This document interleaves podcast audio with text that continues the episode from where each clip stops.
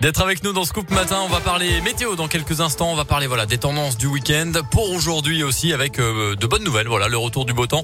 C'est pour ce vendredi donc tant mieux, parfait. Il y aura Ed Sheeran aussi, Bad Habits. On va l'écouter. Puis d'abord c'est le Scoop Info 100% local dans l'Ain et la Saône-et-Loire pour vous qui êtes euh, à Bourg, à Mâcon.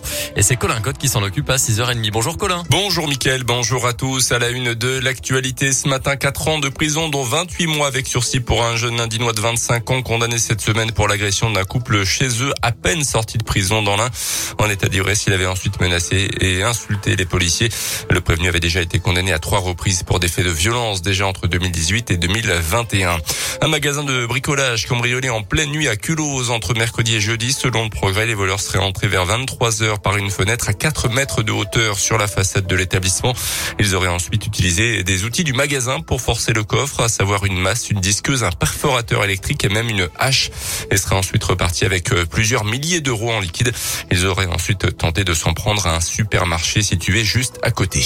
Dans la région, elle assurait n'avoir été au courant de rien. Une responsable d'une discothèque iséroise relaxée en début de semaine par la justice. Elle était jugée car son établissement avait accueilli des soirées clandestines en dépit des restrictions lors du premier confinement. Le frère de la gérante, un homme d'une vingtaine d'années en revanche, a été, considéré comme l'organisateur principal des soirées et déjà connu de la justice, avait coupé d'un an de prison ferme et de 500 euros d'amende. Dans l'actualité également, elles étaient les grandes oubliées du Ségur de la santé. Le ministère de la Santé a annoncé hier soir une revalorisation salariale pour les sages-femmes, 100 euros bruts par mois, ainsi qu'une prime de 100 euros net à partir du mois de janvier prochain.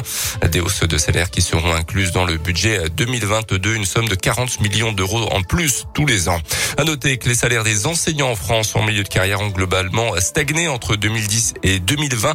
Des salaires des enseignants qui restent nettement inférieurs à la moyenne des 38 pays les plus riches de la planète, selon un dernier rapport de l'OCDE.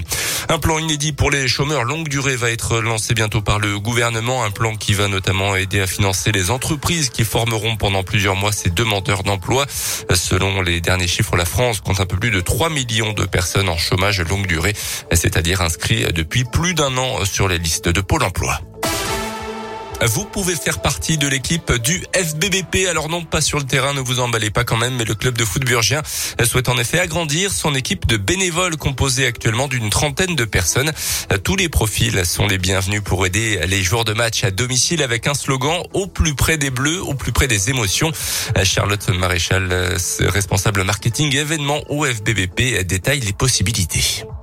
On va s'adapter à ce que les, gens sont susceptibles de nous proposer et de nous offrir en termes de temps. On a des besoins sur l'installation euh, en veille de match, donc le jeudi après-midi. On a aussi des besoins en jour de match le vendredi après-midi et le vendredi soir, que ce soit pour de la logistique, de l'installation, l'accueil du public, euh, le, service au public. Enfin, il y a vraiment beaucoup de missions et on a vraiment envie de s'adapter au profil euh, qui pourrait se, manifester parce que vraiment ça va permettre de, vivre le match, les matchs différemment et, vraiment de vivre dans ce groupe-là et on a vraiment envie que les gens euh, viennent vivre ça avec nous. On a vraiment envie de partager. Et en tant que bénévole, vous aurez le droit à quelques avantages, comme par exemple l'accréditation au stade, trois abonnements offerts et d'autres surprises. Si vous êtes intéressé, vous pouvez contacter directement le club, soit par téléphone, soit par mail.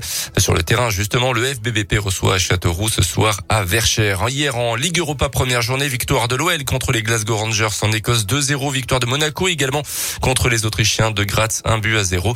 Dans les autres résultats, match nul de Marseille contre le Lokomotiv Moscou et match nul aussi plus surprenant, celui-là de Rennes face à l'ogre Tottenham, cette fois dans la Ligue Europa Conférence, la nouvelle Coupe d'Europe de football. Et puis à suivre également ce soir du rugby avec Agen USB et Oyonnax à Carcassonne au programme. Merci beaucoup Colin, le prochain scoop info dans